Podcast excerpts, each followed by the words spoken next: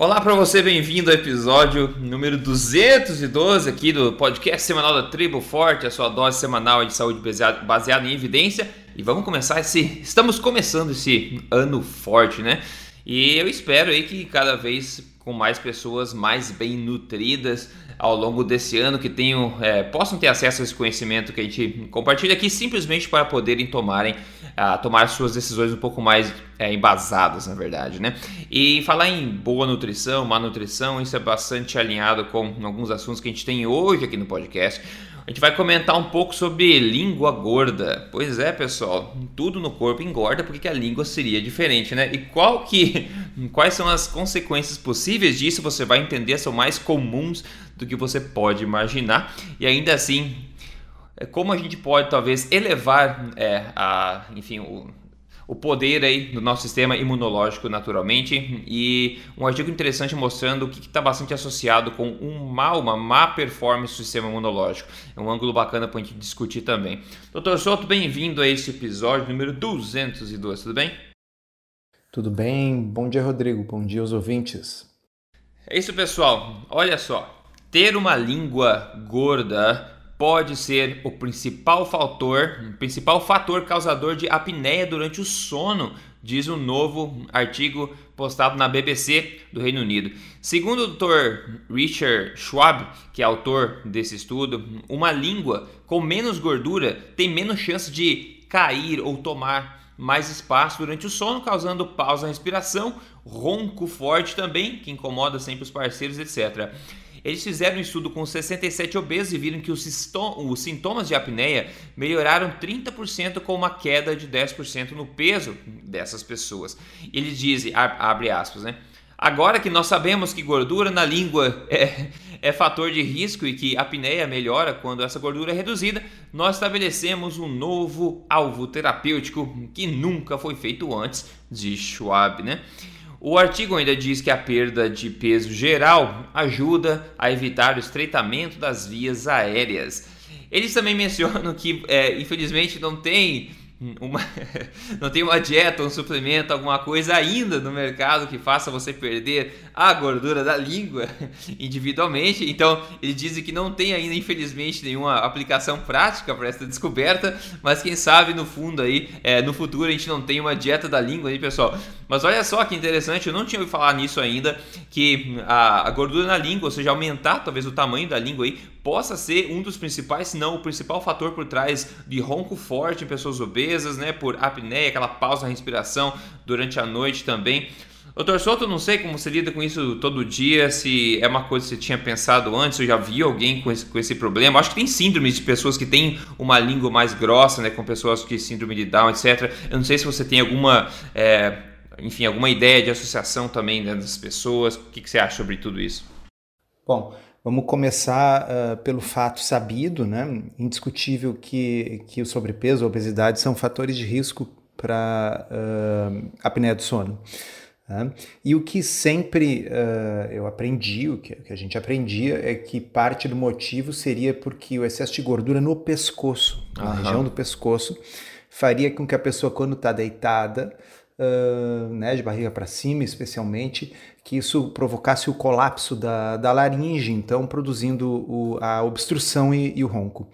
Uh, uma coisa que eu achava curioso uh, é o seguinte: isso aí qualquer né, profissional que lida com low carb já ouviu várias vezes o relato de que o paciente começa com uma dieta low carb, um mês depois ele volta na consulta, ele perdeu lá 4, 5 quilos, não, não, ele não, ele não, não uhum. emagreceu 30 quilos, tá certo? E o parceiro ou a parceira do paciente chega e diz assim: olha, o ronco melhorou muito ou cessou. Né? E, e, e, isso eu achava curioso, porque se a teoria fosse verdade de que é o excesso de gordura na região cervical, tá certo? O peso do pescoço, nossa, precisaria uma perda de peso bem grande para provocar a melhora, mas a melhora ela é muito rápida. Então, uh, o artigo, que num primeiro momento é, é engraçado, porque a gente pensa assim, pô, sim, língua sim. gorda, né? A gente, a gente já está falando em fígado gordo, em pâncreas gordo e tal, agora tem a língua gorda. Mas, pensando bem, eu acho uma teoria mais uh, viável para explicar o que acontece e especialmente para explicar a melhora do que a teoria tradicional de que é gordura na região do pescoço como um todo. Esse estudo foi feito assim: eles fizeram ressonância magnética em todos esses pacientes e analisaram direitinho a anatomia da região, região cervical antes e depois do emagrecimento. No caso ali, o emagrecimento foi com dieta hipocalórica, né? E aí correlacionaram com um, o nível de apneia do sono antes e depois e viram que o que mais se correlacionou era a quantidade de gordura na língua. E aí uhum. eu estava pensando num paralelo, sabe? Que é a gordura no fígado, que é uma gordura ectópica. O que, que a gente quer dizer com gordura ectópica? O local normal da gordura se acumular é no tecido subcutâneo. Né? Uhum. Então a ideia é os nossos antepassados tinham acesso intermitente à comida, quando tinha bastante comida, aproveitavam, comiam, ganhavam um pouco de gordura subcutânea. E essa gordura subcutânea depois era utilizada no momento em que a, a, a alimentação estava mais escassa. Uh, como a maioria dos ocidentais, sejam eles aí americanos ou brasileiros, já tem excesso de gordura na região subcutânea, esses adipócitos aí já estão uhum. lotados, Uh, daqui a pouco o pâncreas tem que produzir mais insulina para conseguir armazenar o excesso ainda maior de nutrientes que estão entrando por uma dieta que é rica em nutrientes e pobre em nutrição. Uhum. Vamos repetir: uma dieta rica em calorias e pobre em nutrição. Uh, uh, esses níveis elevados de insulina provocam o depósito ectópico de gordura fora do lugar ectópico. Por exemplo, no fígado. O fígado não é um órgão feito para uhum. acumular gordura, mas ele acumula porque o indivíduo tem insulina elevada o tempo todo. E por que o mesmo não poderia ocorrer na língua? Bom, a comparação com o fígado, outras vezes, a gente já falou aqui, né, de estudos mostrando que, por exemplo, apenas 14 dias de uma dieta low carb, mesmo mantendo as calorias relativamente elevadas, eram suficientes para reduzir aí em quase 25% a gordura no fígado. Vamos imaginar que o mesmo ocorra na gordura da língua, que é um local ectópico de depósito uhum, de gordura, uhum. não era para ter gordura ali. Isso explicaria muita coisa. Explicaria o fato de que a pessoa volta um mês depois no consultório uh, roncando menos. Então, basicamente, a gente tem que começar a, a entender essa, como diz o Dr. Ted Neyman, né, a toxicidade energética, uhum. a toxicidade causada pelo excesso de energia na dieta como uma coisa que vai produzir depósitos ectópicos de gordura em tudo que é lugar, no fígado, no pâncreas, na língua, sabe-se lá em que outros lugares, provocando deterioração da função desses órgãos, né? É, e uma coisa interessante que você falou que eu acho que é legal de enfatizar aqui é que não é necessário uma perda monstruosa de, de peso, assim como a gordura do fígado, a gordura ectópica no geral, ela tende a ser eliminada com prioridade pelo corpo. Eu imagino Isso. porque ela talvez não tenha uma função muito produtiva, muito saudável para o corpo. Então, uma perda de gordura na língua pode acompanhar também uma perda de gordura no fígado rápido também, quem sabe até mais rápido, se uma mera questão de alguns poucos quilos e pouco tempo já gerou uma, né, uma melhora é, notória aí na, na questão do ronco e da apneia, e sem contar que essa pessoa que está passando por esses problemas do sono também vai dormir melhor, e só isso já ajuda essa pessoa também a perder peso mais facilmente, né, diminuindo o cortisol, etc. Então parece uma Mas, coisa Rodrigo, interessante. Diga. Tem, tem uma, um detalhe engraçado da, da reportagem da BBC que fala sobre esse estudo. Lá pelas tantas, eles dizem assim: ó, uh, os pesquisadores agora planejam descobrir quais dietas de baixa gordura é. são particularmente boas para emagrecer a língua. Isso é tão, é tão anos 70 esse comentário. Cara, é inacreditável, né? Porque uh, eu realmente estava pensando assim, enquanto eles estão falando sobre a apneia obstrutiva do sono e tal, nossa, é tudo ciência a mais avançada. Nós estamos usando scanners de última geração para desenhar em 3D a conformação da via é. aérea é. do paciente. Mas na hora de falar de dieta, falam uma bobagem dessas. Cara. Pois é, impressionante, né? E também descartando basicamente toda essa pesquisa, dizendo que ainda, infelizmente, não tem aplicação prática nenhuma para isso. Então, infelizmente, não vai ter mais dinheiro sendo colocado nisso tudo, né? É fogo, é. né? É o estado da humanidade. Então, não é assim os pesquisadores vão investigar quais as dietas que seriam melhores para essa gordura na língua, não. É quais as dietas de baixa gordura que seriam melhores. É, né? é o fim da picada mesmo, né? Uh, mas enfim, pessoal, você está escutando aí, você suspeita que tem a língua gorda, tá aí, ó, pronto. tá aí o indicativo de como é que você pode solucionar isso. Depois vem contar pra gente o que, que deu, o que, que não deu com isso tudo. É, mas, mas isso até poderia ser aí um desafio para o pessoal vir contar para a gente o seguinte: com pergunta pro, pergunta pro, pro, pro parceiro, para parceira, enfim, como é que tá o ronco antes e depois de você mudar a sua alimentação? Isso aí já, já nos dá uma, ah, uma boa ideia. É verdade, verdade, com certeza. Bom, falando em nutrição e tudo mais, olha lá. Uma dieta nutritiva pode ser a melhor forma de evitar doenças graves e até, enfim, é, politicamente falando, economizar grandes somas de dinheiro gastos pelo sistema público de saúde, né? Com a população com menos doença, mais dinheiro economizado nisso também. Não é novidade para ninguém a ideia de que quanto mais bem nutrido você está, mais forte também tende a estar o seu sistema imunológico, certo? Um novo estudo, né, um novo artigo, na verdade, interessante sobre a incidência de tuberculose e má nutrição chamou atenção para isso e foi publicado no Lung India, que é um, um, órgão aí especializado nisso e também pelo hospital onde eles são especializados em tuberculose. E ele diz o seguinte: no século 21, tuberculose é ainda a maior causa global de degeneração né, na saúde das pessoas aí ainda no século XXI, pessoal. A gente não escuta falar isso muito aqui no mundo né, ocidental, digamos assim, mas ainda é, olha só.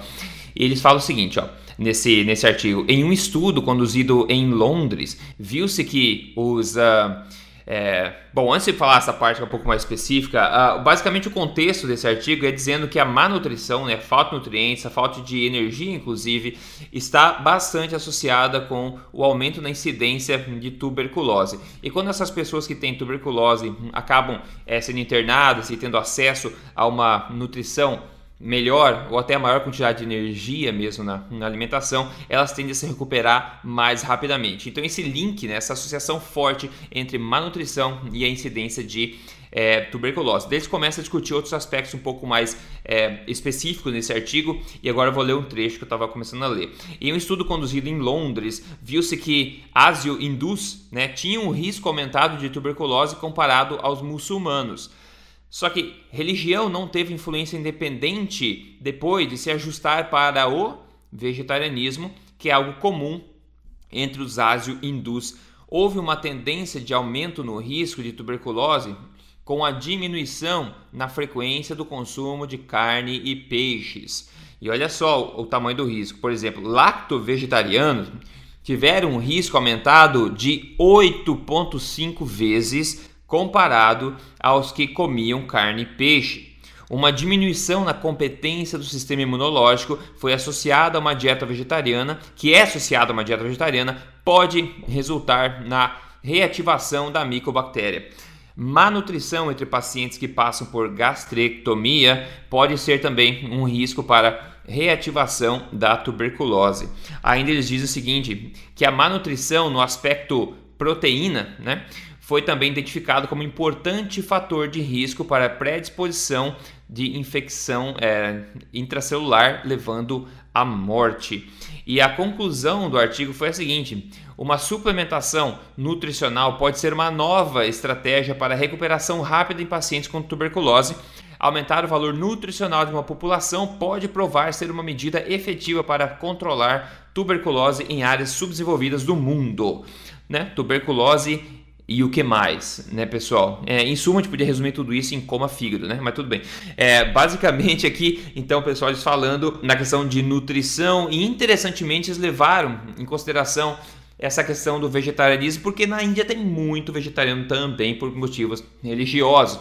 E aumento do risco que eles colocaram aqui foi de 8,5% oh, vezes, 8,5% vezes maior em pessoas que eram lacto-vegetarianas, ou seja, elas comiam pelo menos aí ovos e, e, e, e, leite, né? Mas não comiam peixe e carne. Então, eles Acho não... que só leite, talvez. Ou só leite, né? Mas eles é. não... que já salvaria a vida de muita gente, né? Não levando nem em consideração é, veganismo, que eu não sei se existe uma pessoa que seja vegana na Índia, né? Mas enfim, é, é interessante pensar em, em questão de malnutrição, em questão de, né, do, da direção que o mundo está indo em relação à nutrição, né, quando a gente está com esse mindset totalmente invertido. E problema assim, tuberculose, que a gente achava que é um negócio passado, mas não é do, nem um pouco do passado em muitos lugares do mundo ainda. E que outros problemas que a gente consegue evitar é, com, uma, com o aumento da nutrição na nossa dieta, que eu falo desde sempre que é a base da alimentação forte, é nutrição, né, pessoal? Então, doutor Souto, que, que você tem a dizer aí em contexto com tudo que está acontecendo agora, que parece que a gente está indo em direção aí é, oposta ao que é, parece ser evidente nessa questão é, que eles levantaram aqui da é, né, competência imunológica, etc. É, eu acho que você colocou muito bem.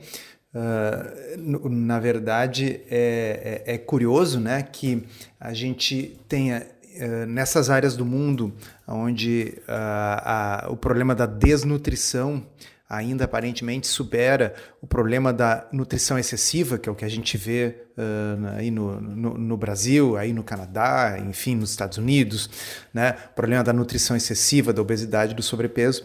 E nesses locais onde a desnutrição ainda é problemática, especificamente você vê um aumento de oito vezes na incidência de tuberculose entre os vegetarianos, chama atenção uh, que realmente é difícil manter um status nutricional adequado sem o consumo de produtos de origem animal. Né? Então é aquilo que a gente sempre comenta que uh, é possível de repente você conseguir produzir um status nutricional adequado sem produtos de origem animal? Até pode ser que sim, mas para isso você vai precisar de muito dinheiro e de ajuda profissional. Muito dinheiro para quê? Para poder comprar os pós de proteína, né? para poder comprar os alimentos ultraprocessados que conseguem lhe fornecer uma quantidade adequada de proteína de uma fonte que originalmente é inadequada. Né?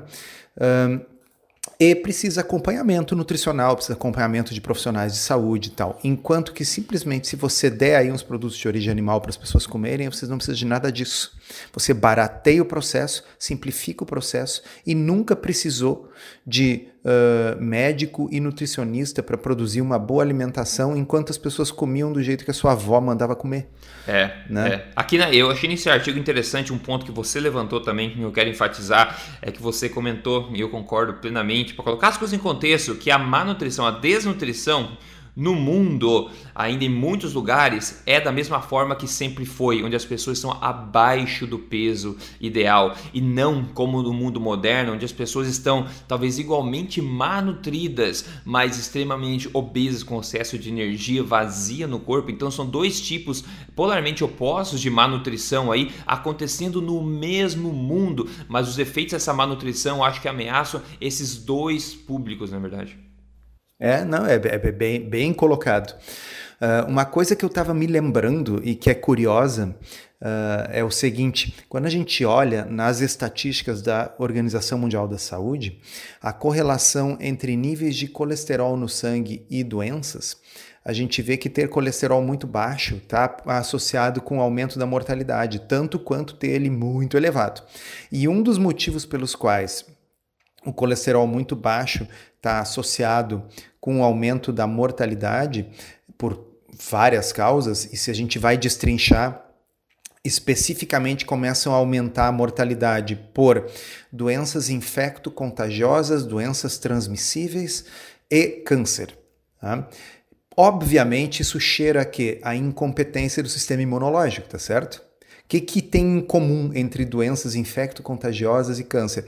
É que ambas são mais frequentes quando o sistema imunológico funciona mal. Né? Uh, uh, pacientes, por exemplo, antes da, da, dos tratamentos atuais para HIV, né, os pacientes que desenvolviam a síndrome de AIDS, eles tendiam a morrer de doenças infecto-contagiosas e ou de câncer. Né? Uhum. E a tuberculose é extremamente comum nessa população, etc.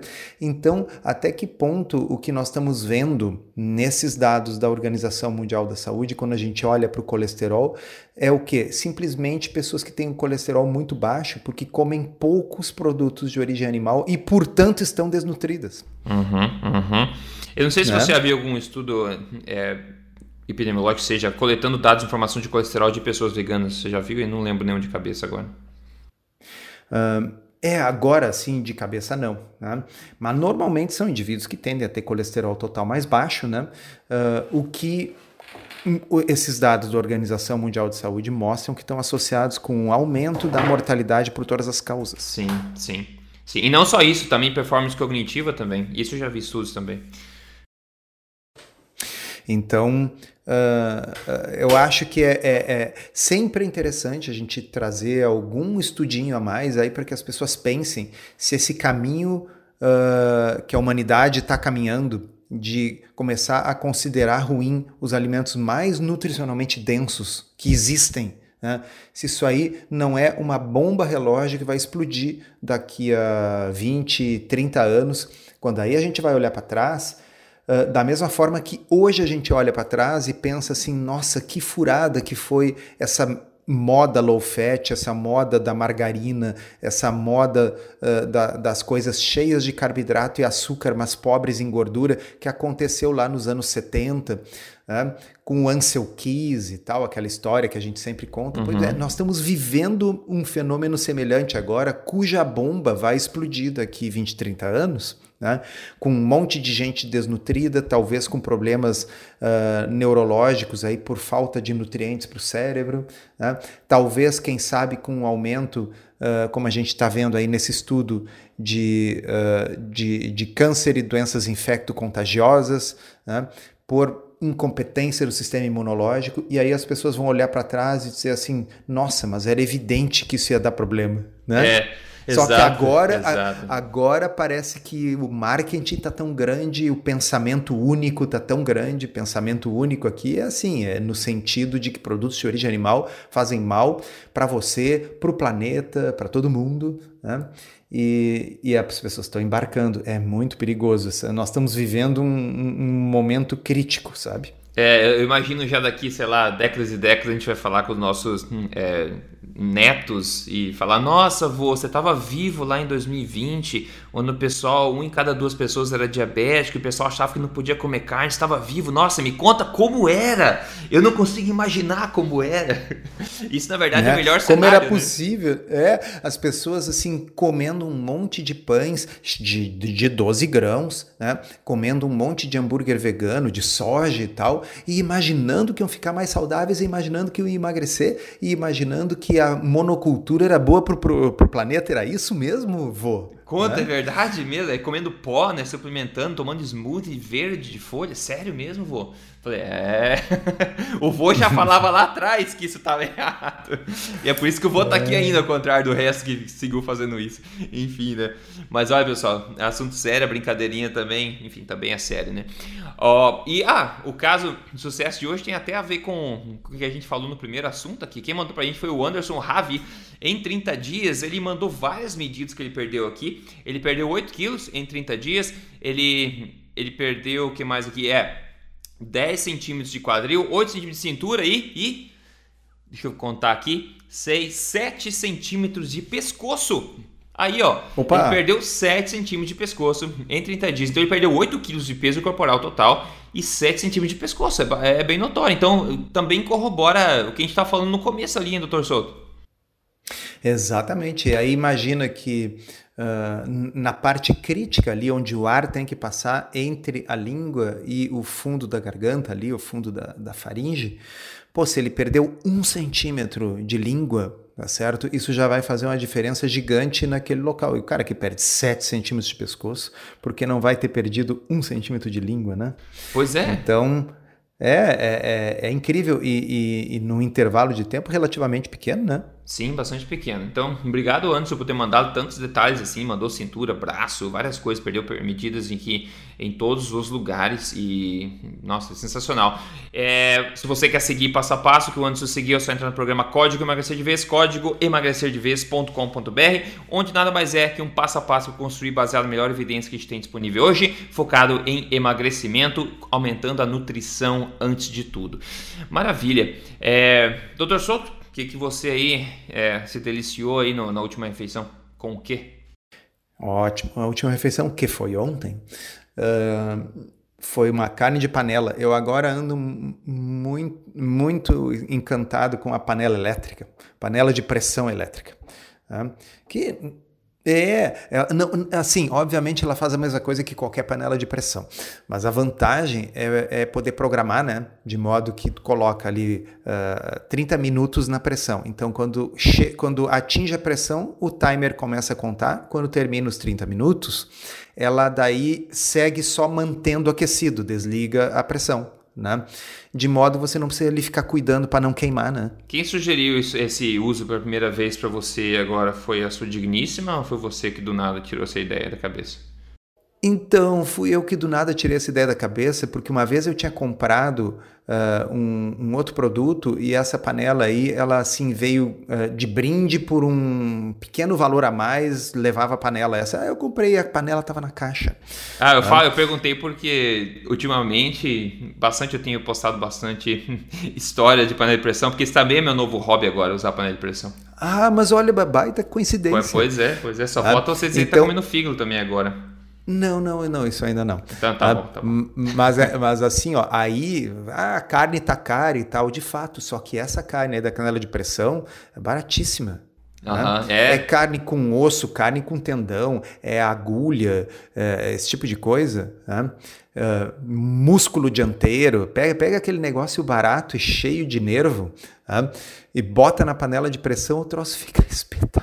É. Aí vou dar até a dica, gente tava falando disso, eu comi ontem, então eu, exatamente o que eu comi ontem foi isso, é, na panela de pressão. E o corte, que, meu corte favorito de panela de pressão é o, não sei como é que chama é, no Brasil inteiro, mas é o osso buco. Sabe que é o corte uhum, da, da uhum. perna que chama. Que vem com aquele ossinho no meio. Isso, que vem o tutano. No norte chama chambari, o pessoal fala que chama chambari. Mas é esse corte aí que vem, como você falou, vem muito colágeno, vem o tutano. É um corte mais barato. Você põe dentro da panela de pressão com um pouquinho de água, só sal ali, mas fica delicioso, fica excelente. É uma, é uma coisa que eu tenho feito ultimamente, que é uma das minhas coisas favoritas. E como você falou, é muito rápido. Você programa ali, deixa dentro fazer qualquer coisa, ele só mantém quente, você abre a panela e pronto, degusta isso tudo. É, assim, olha, eu cheguei à conclusão que eu perdi muito tempo da minha vida, assim, porque é, é, eu pego uma cebola, corto, boto lá dentro. Pego um tomate, corto lá dentro. Tempero, sal e tal, pega a carne, corta em pedaços, joga lá dentro. Liga o negócio e vai fazer outra coisa. Tá? E aí depois você volta meia hora depois, tá uma carne macia, aquela que desfia com garfo, uhum, né? uhum. Uh, saborosíssima, né? Você pagou barato, colágeno, que o pessoal vai aí pagar na farmácia para comprar, colágeno hidrolisado, não sei, colágeno tem de graça ali.